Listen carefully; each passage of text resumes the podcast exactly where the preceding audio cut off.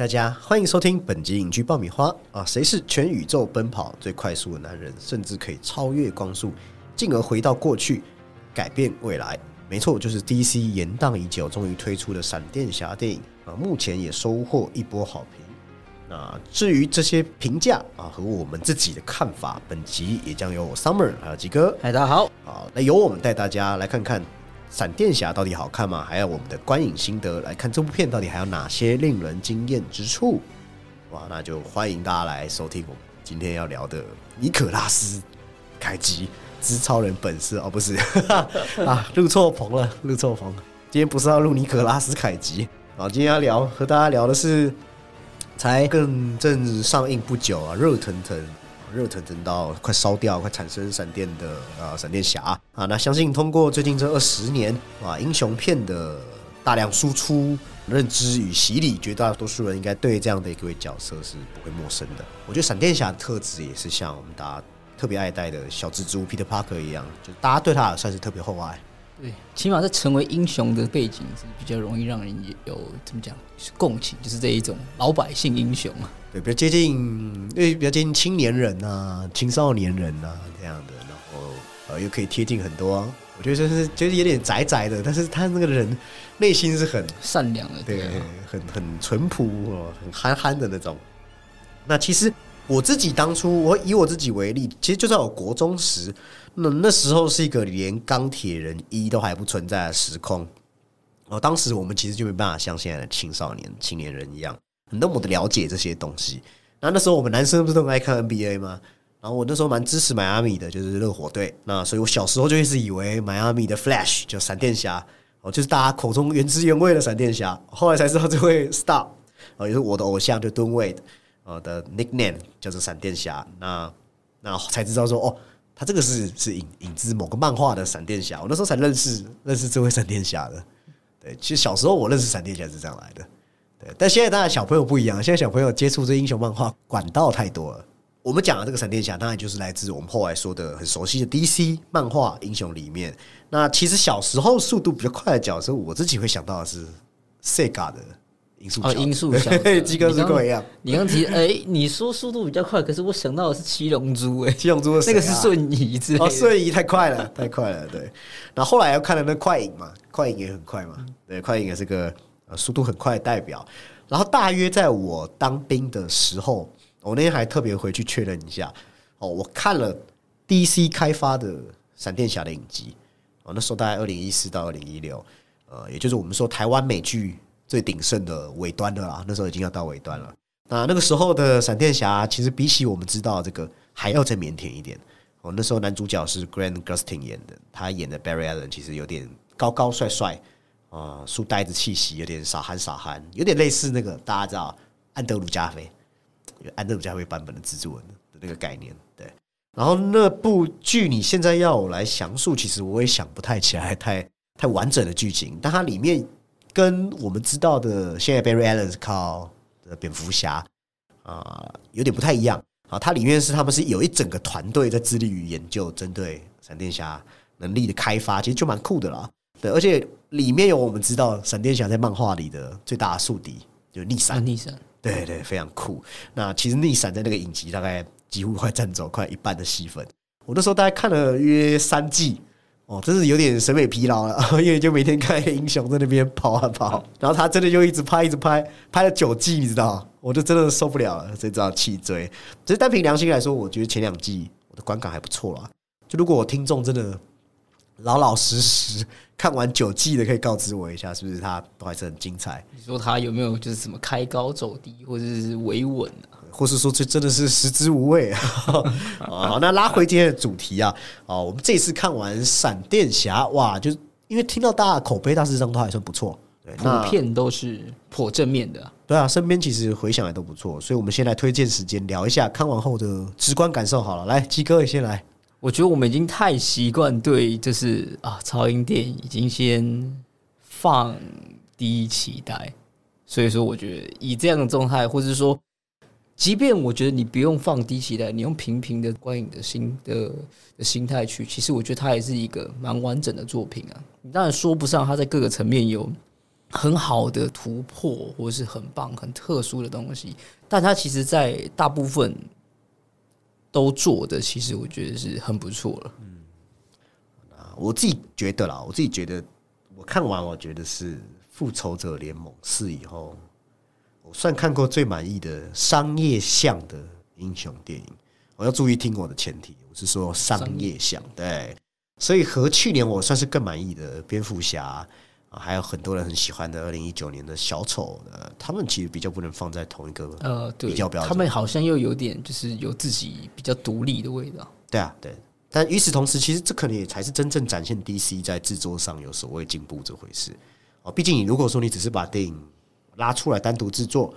嗯，然后拍成一部很有风格的艺术英雄片，这我相信现在大家也不会去怀疑 DC 有没有这个能力啊。DC 本来就很擅长这件事情啊。那这些年我们看到漫威比较停滞不前的原因，是因为漫威它不断的想要让观众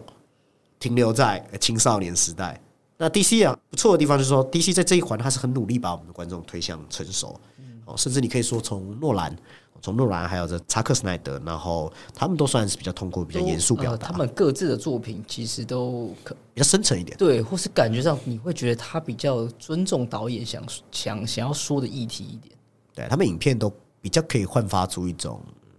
哦，成年人的哀叹嘛，可以这样讲，对，不会不会为了为了笑点而笑点那样搞得合家欢的感觉。那讲细一点，我觉得 DC 包含他们的富丽堂皇的一些场面，哦，一些色调的控制，还是复杂的一些心理学，还是很暗黑的布景、阴郁的气象。其实这点应该都是我们这些算是 DC 粉丝啊，DC 粉丝会喜欢 DC 电影的几个共同原因。好，那其实我刚刚提到的那几部，我们说比较带有作者性的电影，哦，几乎无法吸引太多太多的年轻群体。哦，其实这是真的，因为那时候我大概也是在当兵的时候，然后看了那个查克斯奈德的，然后我自己还蛮喜欢他那种那种氛围。那我就比较年轻的学弟，他们就跟我说。这这吃不下去啊！你这吃不下去了。可是我说那那也没办法，对啊。因为 我觉得第一个是片场嘛，第二个就是他的那个，他前前后后其实也是就是催生了很久，才有出他才有出这个查克斯奈德他自己的那个刀剑版。对啊，他的那个就那个真的过度太，我觉得可能时间拉太长了，大家对于这个东西的期待或热度已经在消减。这真的是很粉的人、很铁的人，他可能才会进一步把它给看完。而且查克赛德美学比较激进一点嘛，比较对。至少啦，我们会说 DC 本来在这几个领域中其实做的不错，因为小丑还搞了，还搞到一座金狮奖嘛，对不对？虽然威尼斯我是不意外了，为什么这样讲？大家我以后再慢慢聊。哦，但相反的，其实 DC 为什么我刚才回到我最早前面讲，我说为什么闪电侠这样才可以看出 DC 真的进步？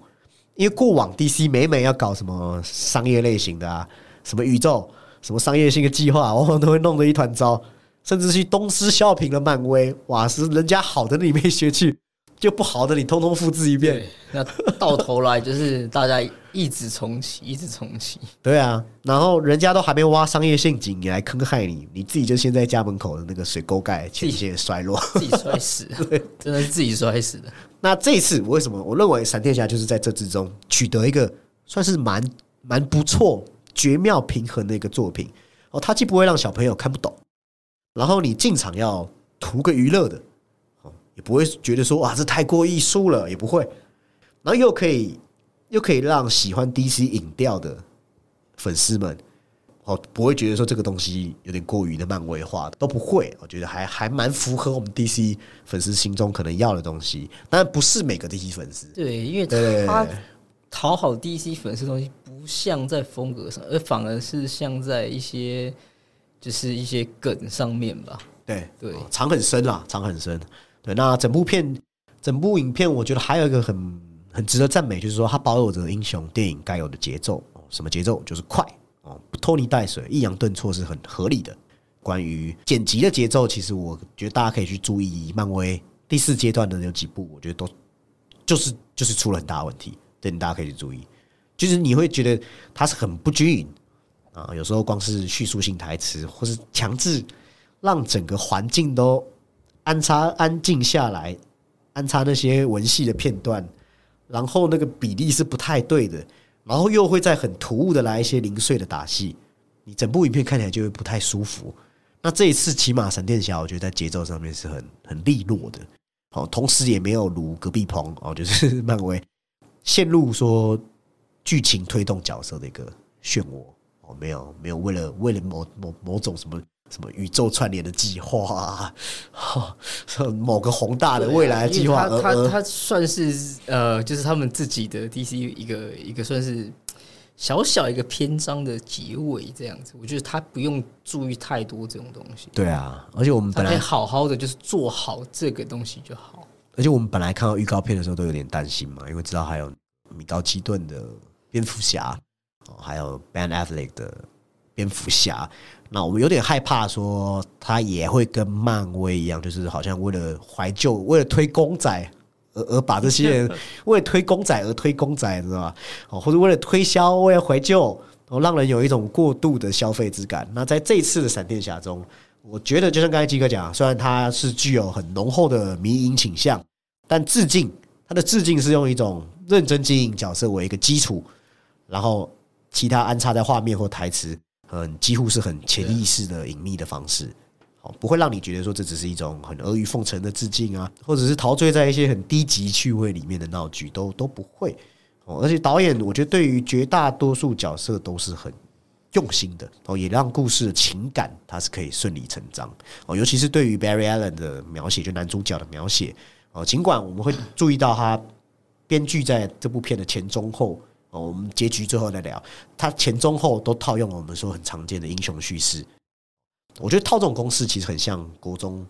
国高中数理老师啊，国中数理老师不是都会教你套公式？然后如果你只会，我不知道大家有没有这个印象，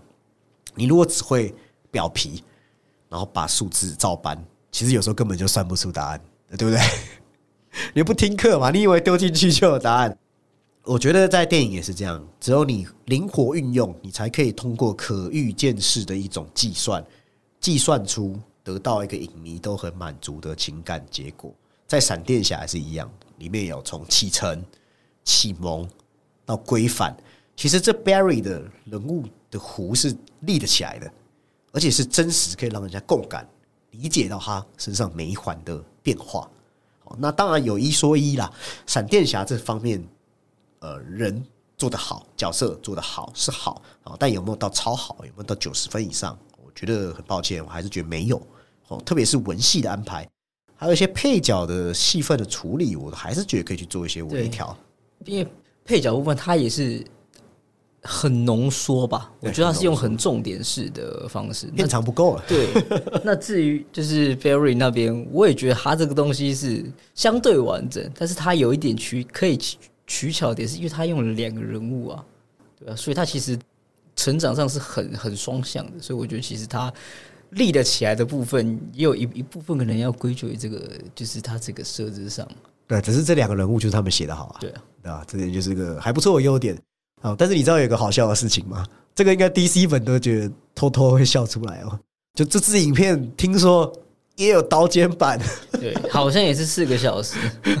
这是 DC 粉丝恶恶趣味了，是不是？现在每个都要 release 什么 cut，所以大家又要继续敲完了。这四个多小时，感觉应该就可以把我们说的。我是觉得母子线它里面是很满的啦，但是父子其实我蛮想要觉得它可以可以再琢磨琢磨一些部分嘛。还有里面不是他有女主角 Iris 的部分，我觉得那个好像也有点突兀，对，好像也需要花花一点，稍微花一点篇幅来来。那至于它细节怎么样，我们可以等后面有雷的部分我们再慢慢聊。那故事方面，我觉得撇除剧情、人物事件，还有一点我最满意的是，呃，就是刚才吉哥讲啊，说。两个人物的设定嘛，那这两个人物的设定就会在讲到说，在改编上哦，因为我们知道闪电侠的故事其实这次是改编自很有名的故事叫闪电嘛，对对？哦，那我觉得它的改编其实是符合这版本 DCU 的一个很棒的调动、跟动、改写。哦，也就是说，如果你只是把原版的闪点搬到大荧幕，其实会有很多是不符合现在我们的观影感觉的。哦，因为它其实有做蛮多的跟动，那都动的不错，对，嗯，都动的不错。你可以说故事是基于闪点，但是他的那个背景或是人物其实是呃，基于那个那就是上一版查克·史奈德版本的那个正义联盟宇宙，对，有去做一个联动，所以他们要自己要好好做一个就是融合。对，所以乃至我说，我通常最在乎的，呃，我跟鸡哥有时候看的点不一样。鸡哥可能有时候是看这影片啊、哪些部分的基础的东西有没有做好，或者哪些东西有没有让他觉得说很精彩的部分。那我有时候我在乎的点是，影片有没有一些地方是超越以往同样类型影片的框架，哦或者是它本身在形式有没有创意或超越性。那这种我在英雄片本来啦，完完全全我不会很期望看到的东西啊，对啊，那我竟然还是可以在这次的闪电侠中，我找到几个蛮有意思的点，也是我给予高分的一个很大的原因。哦，那再来就讲讲缺点好了，就是也是这次比较为人诟病的，在特效的部分啊。基哥你怎么看特效？哇，那个特效就是每况愈下，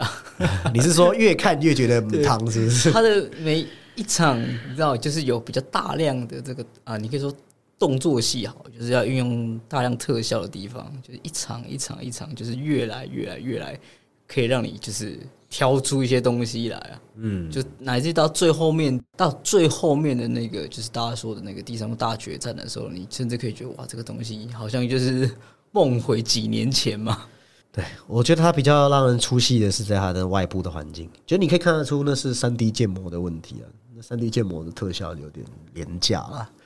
就我比较匪夷所思，是因为这部电影的预算大概是抓二点二亿，二点二对。请你换算成台币，也大约有个六十几亿台币。对，但是因为它，我是觉得耗时了这么多年，太这么多的跟动，其实你说二点二全部都好好的运用好了嘛？其实我觉得很多可能就是它其实在很多试验的阶段可能都打水漂了，对啊，对，就觉得很可惜很。可惜啊。对，你怎么会做不出一些不要那么 fake 的一种环域的设计？啊、而且为什么我说我觉得它技术很多动画技术是没有很用心，是因为我身边有一个略懂这些技术的好手，然后他前阵子就是就自己建模，自己建模做了一个他觉得在逻辑上，那么闪电侠那个戒指嘛，好在画面上更合理的一个闪电侠变身的过程，然后他就做了一支影片，然后他做出来成品，你就真的以为你在看闪电侠电影，因为我那时候以为他是用电影片段。然后他说那不是电影片段，那他自己用建模做的啊，而且而且他说这个变身这样才合理啊，然后他就做了一支影片，然后就真的非常非常非常的厉害，完全不输原版，真的真的没有输原版。那不过我得强调，我现在跟大家聊这个特效技术，我我是外行，就是里面有什么细腻，哪些要花钱，这不是我可以说上嘴的，所以我没有要拿业余来踩职业的意思，只是我相信职业的那一方应该是有可能做到更好。对对对，除非说今天整个整个影坛每一部动画都很烂，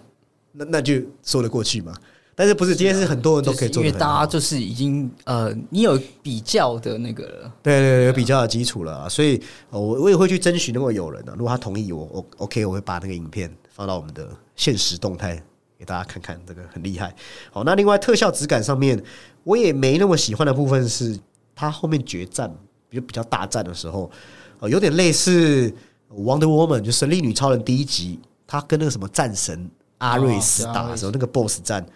哦，或是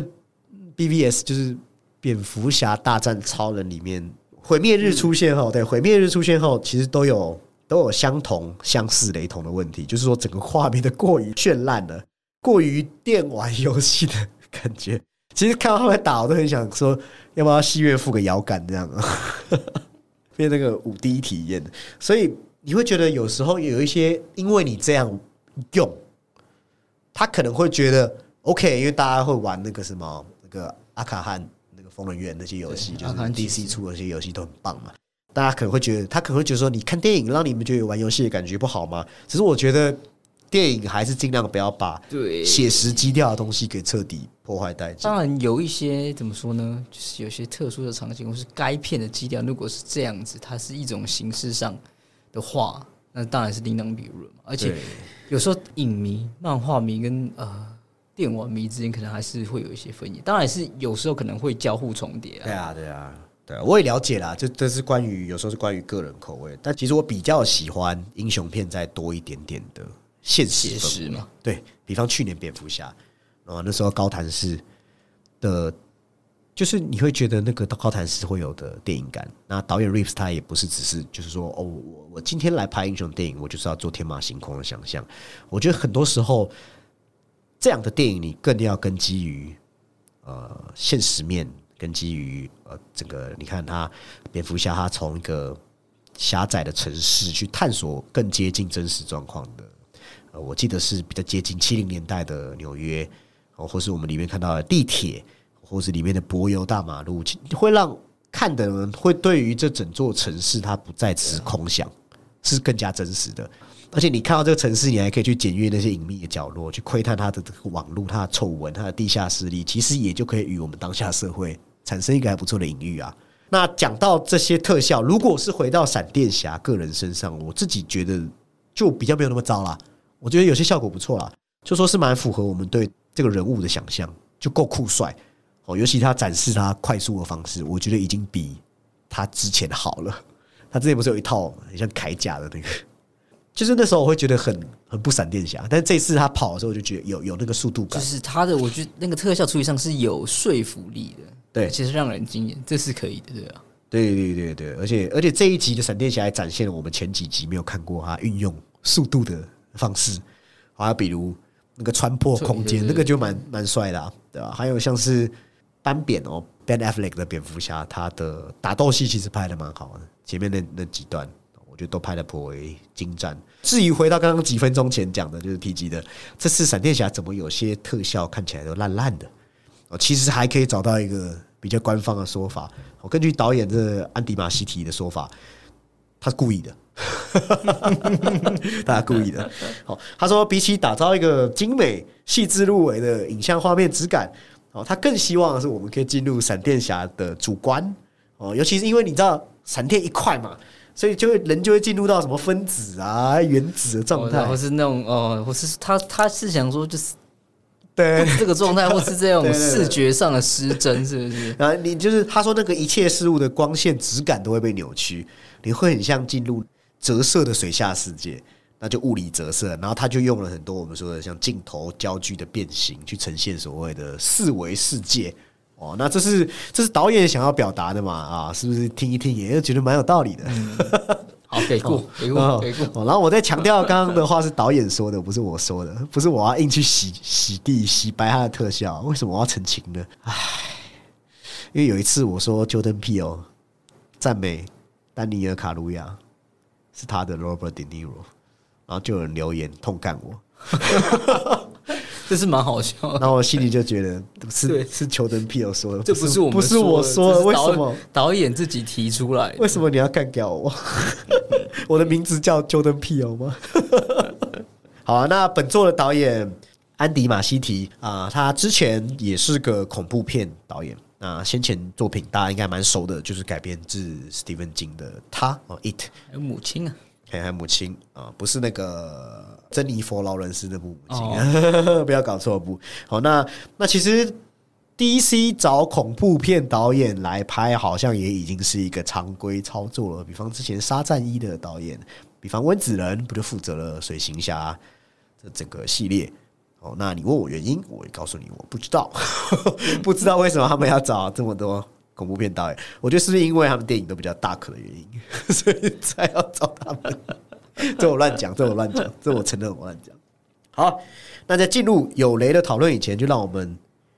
花个三到五分钟讲一个大概一个这次故事的梗概。哦，那大致上刚刚讲嘛，这是闪电侠还是一群漫画中那个很有名的故事，叫闪电哦。那毕竟我不是漫画大师、美漫大师，所以我也没办法巨细靡遗把闪电的故事讲述给你。那总之呢，它就是个关于闪电侠哦跑回到过去的故事。那我们知道的嘛，他因为跑很快，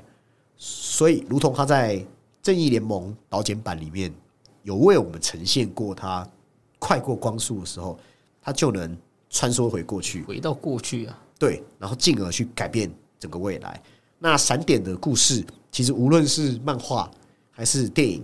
都有一个很重大的同样的一个点，就是都是因为男主角 Barry Allen。他很想念他的妈妈哦，因为在他小时候某一日赶回家的时候，他就看到他爸爸已经抱着被人家杀害、奄奄一息的一个很离奇的命案吧，很离奇的命案。那老爸还因此去承担一个莫须有的罪名。男主角就同时啊，同时等于说他既失去了母亲，也失去了父亲。那他很清楚，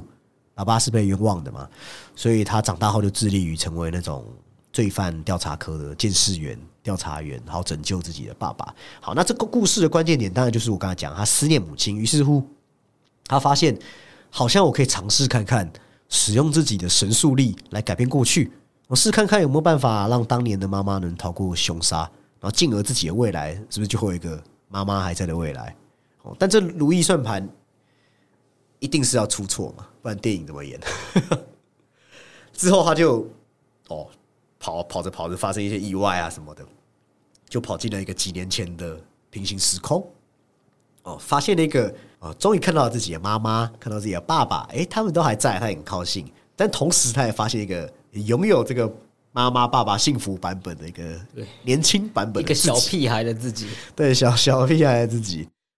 那这与我们所知道的 Barry 不同，这个青年青少年的 Barry，他的逗趣是很真实的，哦他很阳光啊，松弛感哦松松的嘛，对，散散的。就这怎么说呢？因为毕竟他没有经历过什么大苦没有啊就是一个这样，涉世未深啊，过得爽爽这样子。对，还有大好的未来等着他那种感觉。然后两人也就发生了很多有趣，然后还有他们彼此都觉得呃可能都值得呃醒思的一些片刻。哦，当然也因为时间线是被 Barry Allen，就是我们说的主角 Barry Allen 打乱了嘛？打乱改动了，所以他也发现，在这个版本的世界中，正正才准备要经历大家知道的，就是超人第一集发生的事情，就是萨德将军的入侵，入侵地球。那那这个版本的世世界没有超人啊，他才发现怎么办？没有超人啊。于是乎，哦，他又找找了找找了找，哦，挖呀挖呀挖，找找到自己宇宙版本的蝙蝠侠。哦，那发现他这个这蝙蝠侠也不是这 Ben Affleck，垂垂老矣了。对，是我们很熟知这米高基顿演的，我们童年啊，我们童年，的蝙童年，童年对超赞。对，然后来帮助他。那他们也没有找到克拉克啦，没找到超人，但是找到一个女超人，哦，是克拉克的堂姐，彼此就去拯救快要被萨德摧毁的世界。但是你知道，不一样的配置很难换到一样的结果，很难还是当初一样的命运。那所以男主角就和另外一个版本的自己，他们发现，不管重来几遍，他们都无法改变这场战役会全面崩盘、崩解、失败的事实。而且，即便就是米高基顿的蝙蝠侠会死，啊，女超人也会死。哦不管怎么样，他们都逃不了死神协定的宿命。比较年长，也就是我们刚才讲的，实际上这这部片的主角，这个宇宙的主角的 Barry Allen 啊，比较成熟的 Barry Allen，他也是在那一刻起，他就知道说啊，因为这一切都是我自己惹的祸嘛，所以他也接受了现况。哦，但但与此同时，比较年幼，我们刚才说更加乐天阳光的那个 Barry Allen，他则是接受不了这件事情。哦，因为我们刚才讲了嘛，涉世未深嘛，对，那个时候反而经历了，就是原本就是那个 Barry 的那个想法嘛，对他想要改变了，换他了，对于是就不停的穿梭，不停的穿梭，最终在这样无尽的循环中，他自己也崩溃了，甚至到后面才发现，他也是这一切闭环的一个元凶。只有最终这主宇宙的 Barry Allen，他选择放手，选择放弃自己挚爱的母亲，然后再去和母亲完成一个道别后，好好的道别啊。对，才让这世界呃恢复了原状哦。那不过 hold on hold on，哦，真的有恢复原状吗？这其实也是这几天大家最热烈讨论的一个议题啦。啊，其实我觉得听众也都可以边听边想一下自己的意见。哦我觉得大家都可以彼此交流一下，因为大家想法都不太一样。好，最主要的争议点还是在于，好，Barry Allen 确实跟他妈妈道别，OK，他他他啊、b e strong，成长了，呃，英雄旅程完成了，英雄弧线也完成了，但是他到底有没有去改变他爸爸的过去？对，这是大家都在讨论的事情。也就是说，他有很刻意的去挪动番茄酱的位，置番茄酱的位置，我觉得这对于很多人来说会是很，对我来说还好啦，但对很多人来说会是很重要的一件事。怎么说？因为有些人就会觉得，那这样电影不就没能更进一步讲好你的主题，就是关于遗憾告别的故事？就是这种宿命论，或是这种种放下等等，对放下遗放下憾等等，对，毕竟故事最大的矛盾就是他可不可以阻止放放就是就是你能不能改变那个过去嘛？那个东西是那种是线性，是不能回头的嘛。能不能放弃啊、想要再看到妈妈的这个念头？但是结果他又改变了过去，救了自己的爸爸。呃，怎么说？就是这个东西，就是他可能他没有注意到，但是他的这个在第三者在观众的眼中看，他就是已经主动去做了这件事情。对，所以到底是有没有这个主观性呢？就是你大家有时候会觉得看上去可能无关紧要啦，但对于很多人来说，会觉得你这是可能强行去画一个结局。那其实你就会觉得说，闪电侠没有意识到改变时间线对历史的走向造成了破坏，也没有放下自己的执念。那你前面塑造的就会有一个矛盾，跟人物成长有个矛盾，那就会变成一个空谈。好，但是如果你再换个角度想，我都提供不同的角度哦，不是说我我不是来质疑，我不是说我没有质疑任何人。换个角度想，Barry Allen 他不能救妈妈这件事，是不是等于是你不可以去影响过去？好比说及格，也就考不及格，你不可以回去改答案啊，对不对？因为人要接受自己考的分数啊，对不对？啊，要接受以前不好的事啊，例如说有人是从八加九变成一个模范生，那也没关系嘛，搞不好就是因为八加九的经历，他才会变模范生，大家接受他那个过去嘛，对不对？好，但是在他的观念里面，他爸爸还没审判啊，他爸爸是未来还没发生的事啊。会不会 Barry 的概念就是说我只是让这件事的未来是可以更加顺利，对吧？他没有去影响过去啊，他是希望他爸爸的未来可好啊。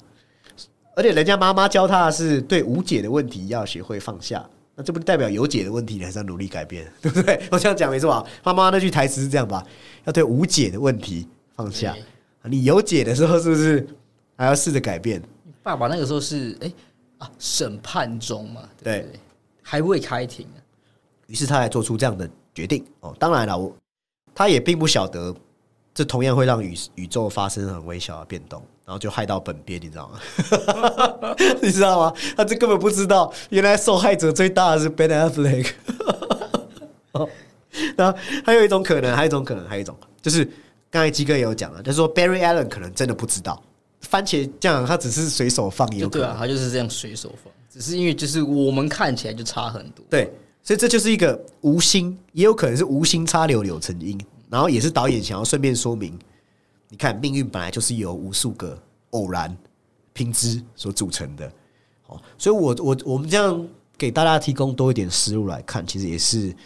因为这次结局这比较有引起争议的地方，我觉得大家可以去多来提供一下自己的观点啊，会不会说，哎、你不能是因为这个结局觉得这样不好，哦，所以就就没有给这部电影更高的分数，也都有可能对啊。不过可能很多人不知道的事情是，啊，在成品完成之前呢、其实闪电侠是有三个不同的结局的，哦，三个不同的结局，三个不同的人受益啊。第一个结局是恶名昭彰的冰田呐、这个喜欢 DC 的人应该都知道冰田是谁。他已经他已经下台了，对，然后这个结局就是 Barry Allen 走出法庭，啊，这个超人女迎接他，呃，米高基顿的蝙蝠侠迎接他。我那时候听到就什么啊，很冰甜的，这个就是最传统的这一的这种超欢乐大结局。对。然后，并且要顺便开启第二个大事件，就是 DC 漫画也蛮有名的那个无限地球危机哦，然后来彻彻底底重启整个宇宙，然后以求在现实世界可以做到更换绝大多数的演员。然后第二个结局是那时候华纳被收购，冰田离开后，也就是那个扎斯拉夫上任后，哦，然后暂时任命分管 DC 的 Michael De Luca 还有 Pamela Andy，他们的结局是，哦，这个刚才讲的机边，超人女，还有亨利卡维尔的超人，啊，神力女超人，全部都出现在法院门口。好，我不要问我为什么，就是这样。然后这个时期的 DC 规划还是在我们说的 DCEU 的一个基础上。那那时候包含这个时期他们开发的作品，就是也才上映没有很久的那个黑亚当，都算是这个时期的产物。而且还那时候啊，那时候还规划了，包含现在已经确定都是石沉大海的亨利卡维尔的超人二，还有神力女超人三。哦，然后当这个滚导，也就是我们说 James Gunn 还有萨夫兰成为这个 DC 影业的联合 CEO 后，哦，刚刚我们说的那些规划才就宣告终止，就结束了，对，都没了。就如同现在多数 DC 粉丝知道的，就是啊、James Gunn 就直接另起炉灶，他就建构了一个全新架构的 DCEU。所以第三版就是我们说的 James Gunn 他跟这个导演他们都鼠疫的结局，哦，也是我们在戏院看到的结局。哦，就是说，我觉得之所以会用这个乔治克隆尼作为收尾，目的当然不是说又要请回乔治克隆尼来续演，这大家不用担心啊，对 啊，而是要断绝我们说的美江说的，就断开锁链，哦，断开魂结，哦，断开魂结，断开与之前所有相关 DCU 的联系啦。对啦，好，那这个可以等一下我们连着结局一起聊。那讲到这部片的最大主题，其实刚才也有说到了嘛，就是放下嘛，还有以及是过去的哪些种种造就了现在的我们。哦，我不知道鸡哥怎么想啊，但我觉得这个点对我们这些成年人来说，其实是特别有感的啊，特别是我们的呃人生成长阶段，呃，第一次体验到什么叫做失去，对吧？我们会随着长大，慢慢体会到一些失去。哦，有些人是至亲，有些人可能是自己的猫猫狗狗，有些人可能是自己的恋人。我们或许无数次，呃，无数次、无数次都有一个念头，就是我们很想要再回去到过去，看可不可以改变一点什么什么的情绪。就是可以重来嘛，就大家会有这一种的，很常听到，如果可以重来，对，或是说谁已经不在，你会觉得说我真的好想要跟他讲一句话，然后你就做梦啊什么的啊，这都都有都有嘛。但是经过呃，我觉得人就是这样，就是当你面对一些伤心事的时候，你会有一段时间是没有泪水的，因为你你不敢去太靠近他，对吧？但是当你度过这个阶段的时候，其实你会觉得说，我恰恰也是因为度过了这一整段过程，所以我们才真的在这一些伤口结痂处，就变得更加强壮一点。或者我们不要说失去亲人这么沉重的主题好了，我们就说犯错这件事情好了。谁的人生是真的完完全全干干净净？从小到大没犯过错，没发过蠢，没讲几句伤害别人的话，都有吧？那你可能也有好几次回忆起来，都觉得，哎呀，这个十年前的自己怎么可以这么的蠢、太啊？愚蠢啊呃，！鸡哥怎么在这个理化教室用那个化学药物学火遁在那边喷火啊？哦，鸡哥不要说没有啊！哦有吗？哦，好想回去提醒自己不要这样。但是大家有没有想过一件事情？你现在这个会想要回去提醒自己的自己，恰恰不就是因为你犯蠢过后的自己才会形成才？有那个经验啊，你才有反省，你才会反省嘛。对啊就是你基于那个经验反省嘛。对对对对，所以我我这时候那时候在看这部片的时候就觉得，嗯，确实这个时间这个议题这样搞是对的。对这个时间议题往这方面带。所以那个那个米高基顿版的那个，比如下才会用那个意大利面跟他讲解嘛，就是啊你、你你一个弄下去，就是整就是你整盘都毁了，对，没错，对，没错，没错就。是你没有办法针对单一做线性的修改。所以，所以我自己那时候看的时候就觉得说，呃，因为这个题材啊，最近有什么平行平行宇宙很多了啦，非常多了。不要说只有漫威，很多地方都已经有了。漫威啊，A 二四啊，索尼蜘蛛人啊，大家都一起玩。漫画也都是、啊很多都是这种概念的。当你在，这我自己的的一个感觉了。当你在拍一个很多人都已经玩到快腻掉的时间议题的时候，你真的要去注意这件事情。然后我认为电影可以可以导入这个这个逻辑，就是你要把时间玩得很浪漫，不可以把它完成硬硬科幻。这是我这是我总结的，对因为硬科幻有它比较适合可能在影集或小说上呈现吧，因为你我觉得你电影的篇幅一定是不够，而且这个东西它只有一个假定而已，它没有真正的一个学说对定论，所以就是你其实你有很大可以发挥的空间，它没有在这个可能逻辑或设定上就是呃过多的琢磨吧。就你如果花了对半小时以上都在跟人家讲我的这个科幻设定是怎么样怎么样，其实会很烦。他比较放回，就是大家都会有的这一种家庭的亲情，或是这种一个英雄他的这个这种成长与起源，其实是会让大家比较有感觉的。而且你不觉得每次把科幻玩的很浪漫，效果都不错吗？比方说《星际效应》，对不对？那个大家的回响都很对，。那大家才比较有你有机会跟角色共情。对啊，就是你可以很好的落地到一个常人的心态，然后去审视我们自己衡量我们对生老病死、对这些生命消逝无常的感觉。所以用科幻浪漫的方式，我觉得包含闪电侠都带出很多不错的隐喻啊。比方说电影里面，他不就用时间回溯来道出生命的不可重塑，对吧？我觉得年轻的 Barry Allen 黑化也可以隐喻说，呃，你看我们可能三十岁的 Barry Allen 有能力，我不知道他几岁啊，但我觉得大概三十前后嘛，有能力去消化这些事情。只是你看他来借喻说，这个年轻的就黑化了，为什么？因为你要一个过于年轻的人，马上就学会认命，这个太难了吧，对不对？你现在跟十八岁的青少年说，你要知道自己未来要怎么样怎么样，他们怎么可能知道？所以这些都是一些很有趣的隐喻，就是说，呃，你年轻人要学会认认命，真的是最难的一件事情。每个年轻人在那个时候都想要逆天改命，所以这个才需要透过那个大的 Barry 去教导他。其实两个之间也有很有父子的感觉，不觉得吗？比较像兄兄弟吧。我觉得最像父子是就是我我教你，结果你不听的那个感觉，我觉得特别像老爸在骂儿子，你知道吗？不成才，不成才的不成，对。但他也借有看到他身上的那个啊，原来我自己以前是这么聒噪，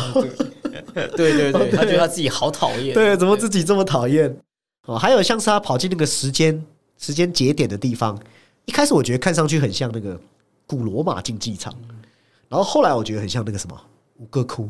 很像那个对对对，哦很像那个大千世界哦，佛教什么的，很有那种人生，呃，所有跑马灯都整理在那里的感觉。那其实也会让我原原原想到，就是啊，那种西方电影，西方电影的，你不觉得他们都很爱讲像荷马史诗一样嘛？那种人是有着这个不可对抗命运的这种历经劫难而后而而后生的。对啊，这感觉就是他们西方文化根源就是很喜欢讲这宿命论，对抗这种可能自我意志论之类的。对，那 DC 这次把这个时间主题，我真的是觉得做的很好处理。那 DC 或许他们就是很适合在悲观中哦找到乐观前进的力量，和这个有漫威什么有笑有泪哦，还是什么最什么不知道，漫威比较偏欢乐合家欢的口号。那个那个有笑有泪，那个泪是悲伤的泪。啊，对。接下来来讲一下我自己最满意的，就是这个我觉得充满亵渎感的结局。哦，我果然是那个邪恶混乱那边的。首先说一点呢、我觉得他这部片中一个查克·史奈德的 DCU 所剩无几的灵魂碎片意念，成为这部片的一个主要燃动力，推动着我们的闪电侠哥哥冲刺跑完，属于我们这一代人正义联盟的最后一里路啊。那当然蛮可惜啊，因为其实如果本来只是正义联盟结束而已，就是如果伊莎米勒场外没有那些事事情风风雨雨，可能他还可以继续演。现在大概是全员结束了。对，所以就是连正义联盟最后一里路，然后闪电侠也完成他最后的任务。但是不得不说啊，打个岔，我们觉得这一次在演技方面，其实伊莎米勒真的表现的、对，没问题。你真的会觉得好像是两个角色一样。然后我也觉得看老演员演戏也是蛮过瘾的。唯一比较深色可能是女超人的部分啊，不过她她长得蛮漂亮，所以就原谅没有。但女超人其实有演出那个仁义抉择那个感觉，我觉得也还是不错。对，好，那回到结局，我那时候看完就觉得这是个很 amazing 的一个点睛之笔，因为它等于是某种意义上，它是用了最后一幕去否定了前面一整集，就是这一集所有角色人物的努力。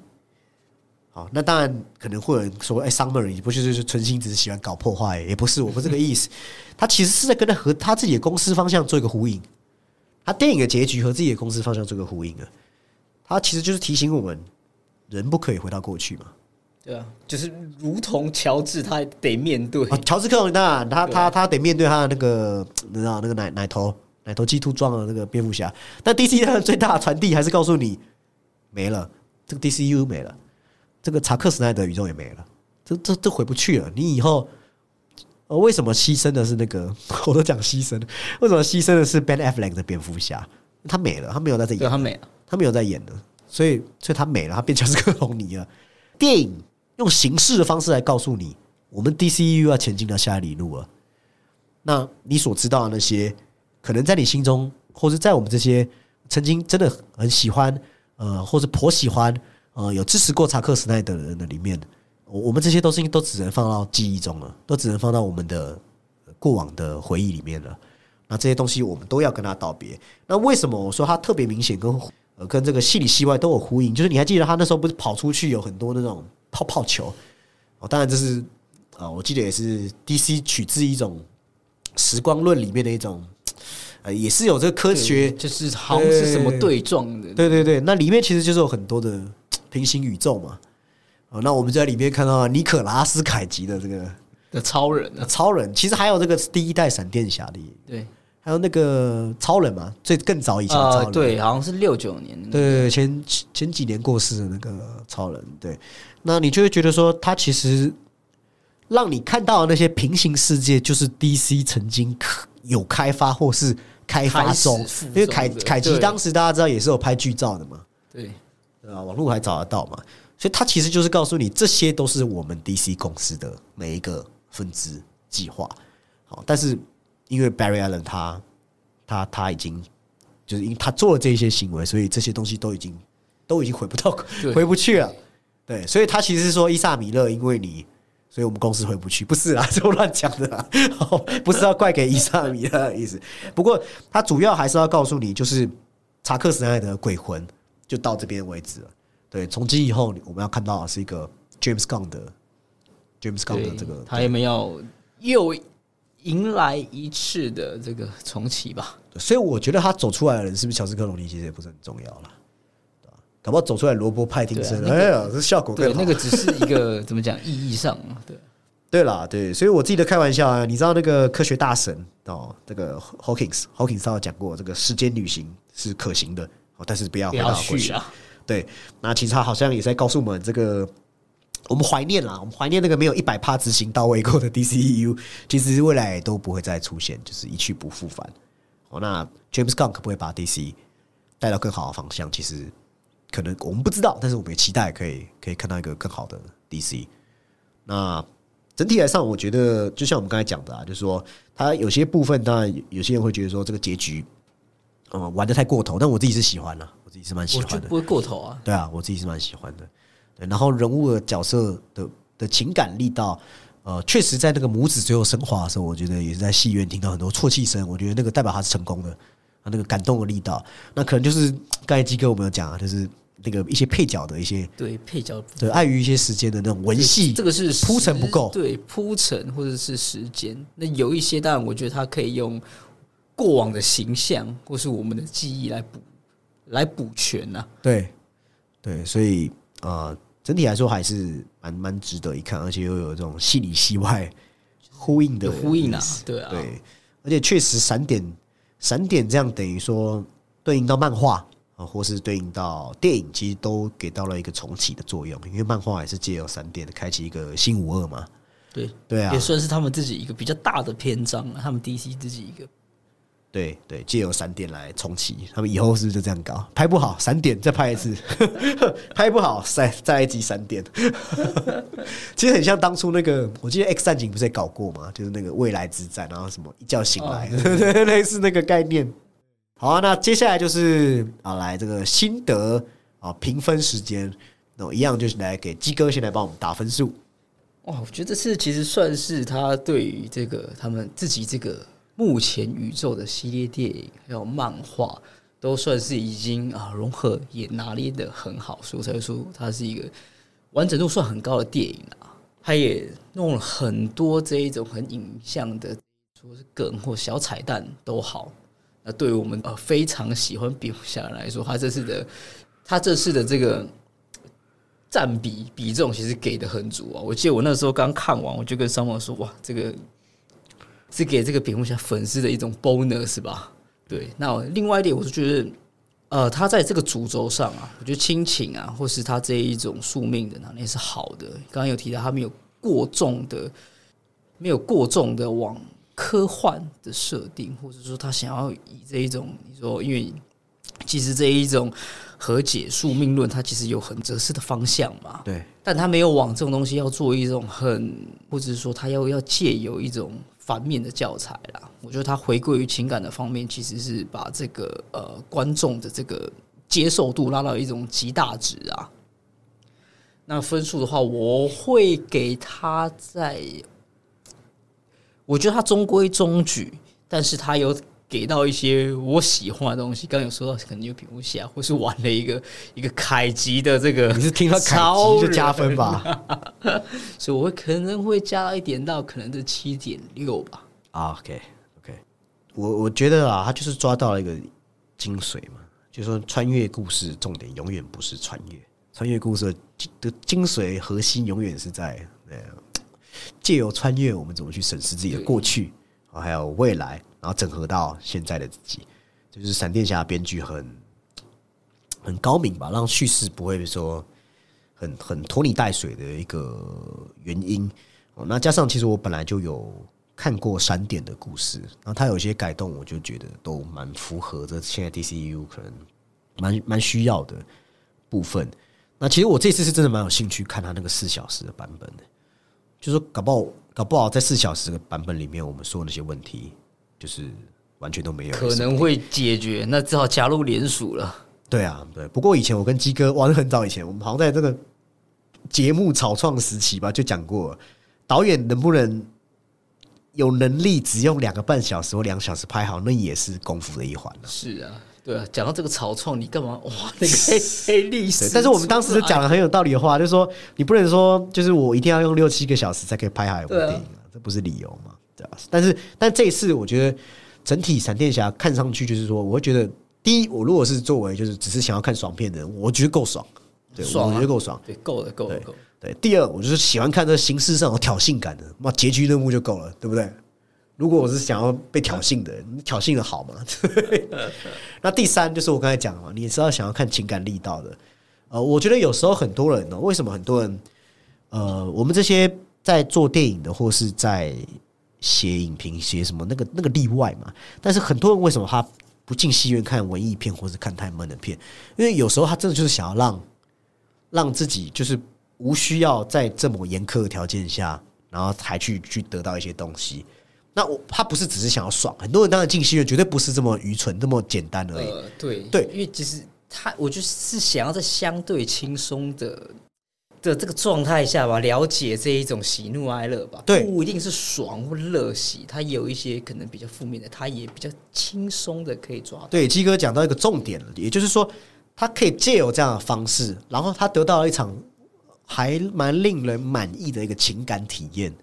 然后可能最后流两一两滴泪，呃其实对他整个身心灵也是都很有帮助。有个抒发嘛，对不对，对？有个抒发，我觉得闪电侠就是这样一部，呃，它当然不不太像是合家欢，但是已经已经是蛮经够合家欢了啦，够了啦。对对对对对对对，就是他想要传递的精神是蛮多年龄层应该都可以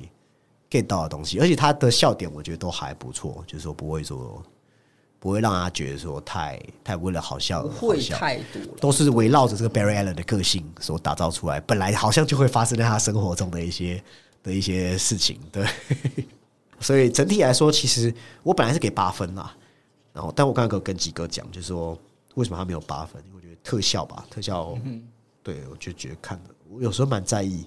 脱离现实基调、太很出戏这件事情。太直观了啦，因为那个视那个视觉出来的时候太直观，很难不注意到。对，所以我就扣零点一分，就是七点九分。对啊，